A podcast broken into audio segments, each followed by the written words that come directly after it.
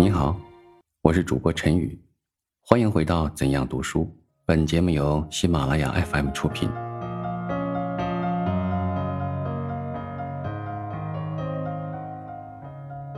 如何读报？陈斌和。报纸是最能帮助人们获得新知识的，无论政治、经济、史地、文学。和自然科学等，它都能供给最新的知识。假使报馆是一所学校的话，报纸就是载着活的教材的讲义，我们可以过一生一世的学生生活。它永不会迫着我们走到毕业的时期，所以，一个生在现代的人。而不知利用报纸以求新知识的，真是虚度了他的一生。我们既能在报纸获得最新的知识，换句话说，报纸是普及教育的利器，亦就是负着国民教育的重大责任。现在，报纸的销路，有些国家已经达到一百万，或是二三百万以上的。就可以断义，那个国家的教育一定很普及的。今日我国的日报销路最多的不过十万余份，与其说国内文盲太多不能读报，勿宁说是报纸还没有负把推进国民教育的责任。现在我开始讲如何读报吧，可是。个人因他地位与职业的不同，各有各的读法。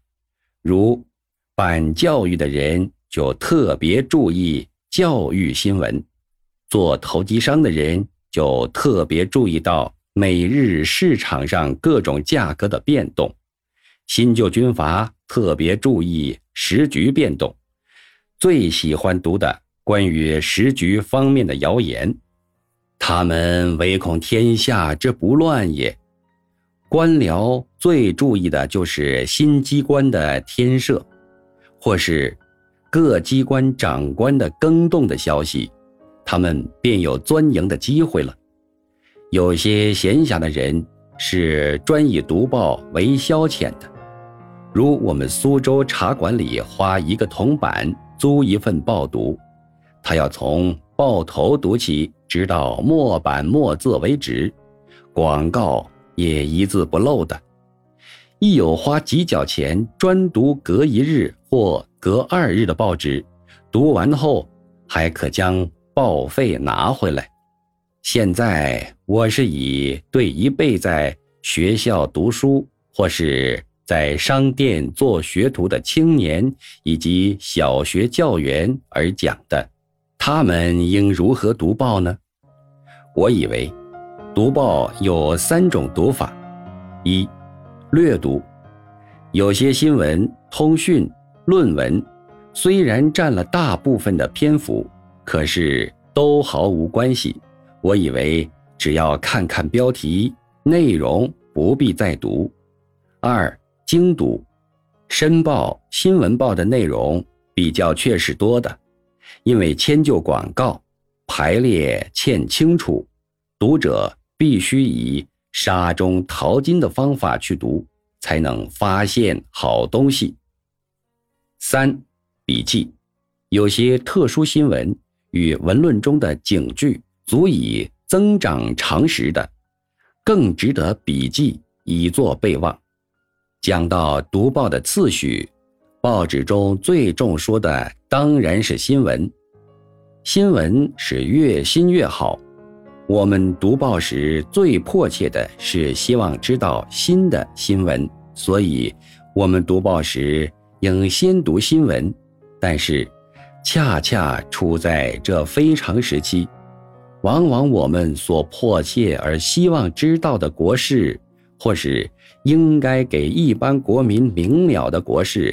都被删去了，反而间接在西文报纸或日文报纸上知道一些。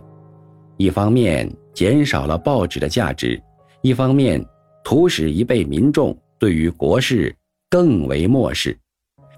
而且一般人以为，现在的报纸已没有新的新闻，或是重要消息的，何必再读呢？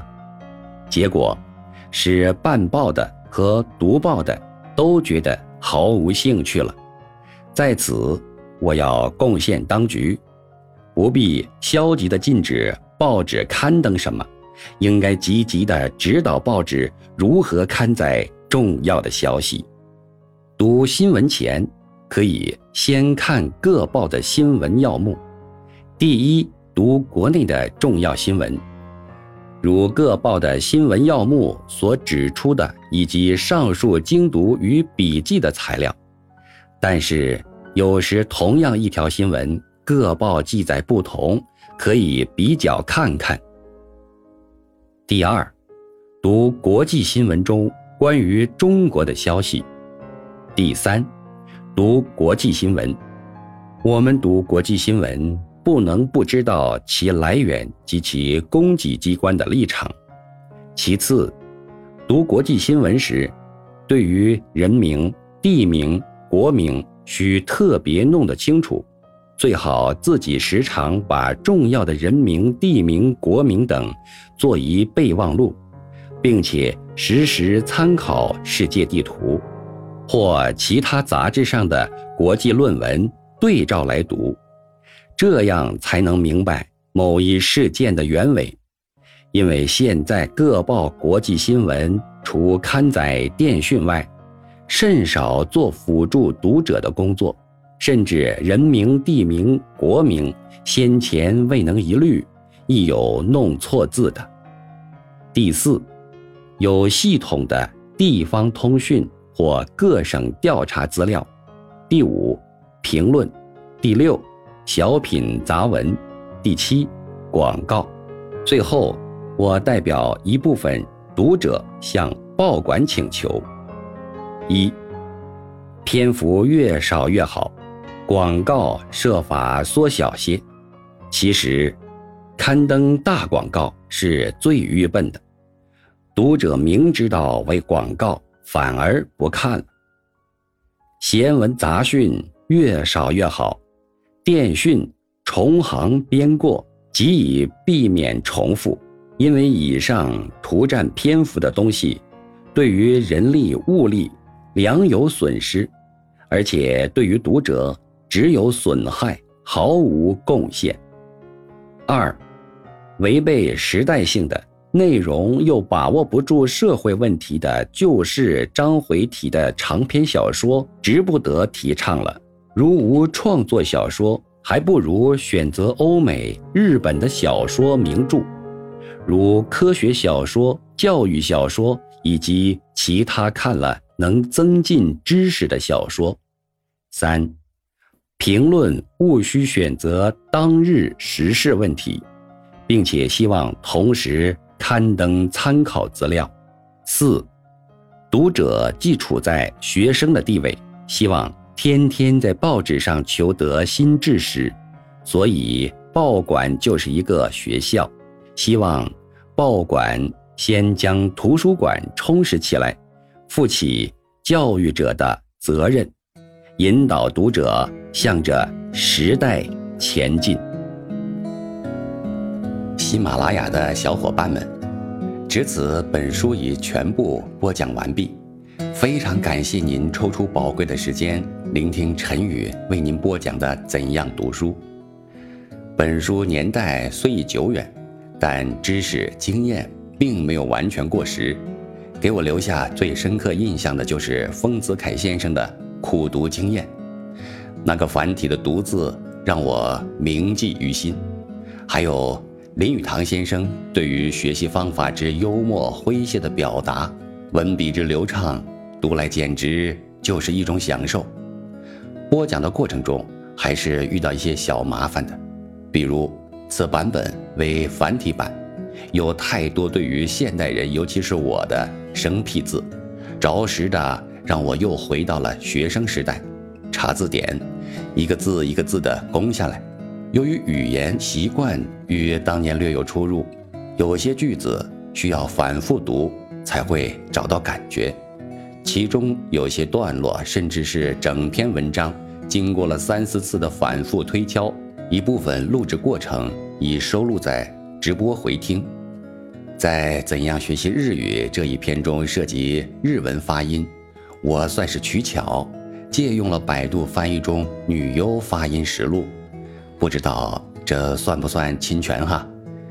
虽然这部作品经过了反复打磨，至今仍有许多瑕疵，还希望大家在收听的过程中多提宝贵意见。由于我本人专业水平有限，在制作水准上没有达到您的要求。还望多多海涵，见谅见谅，在这一并感谢。说着说着就到民国时代的寒暄了哈，就到这里吧。还希望大家多多关注陈宇听听以及正在更新的其他专辑，尤其是《苏东坡传》，期待您的评论互动，期待您的持续关注。再次感谢您的收听，谢谢，再见，祝日安。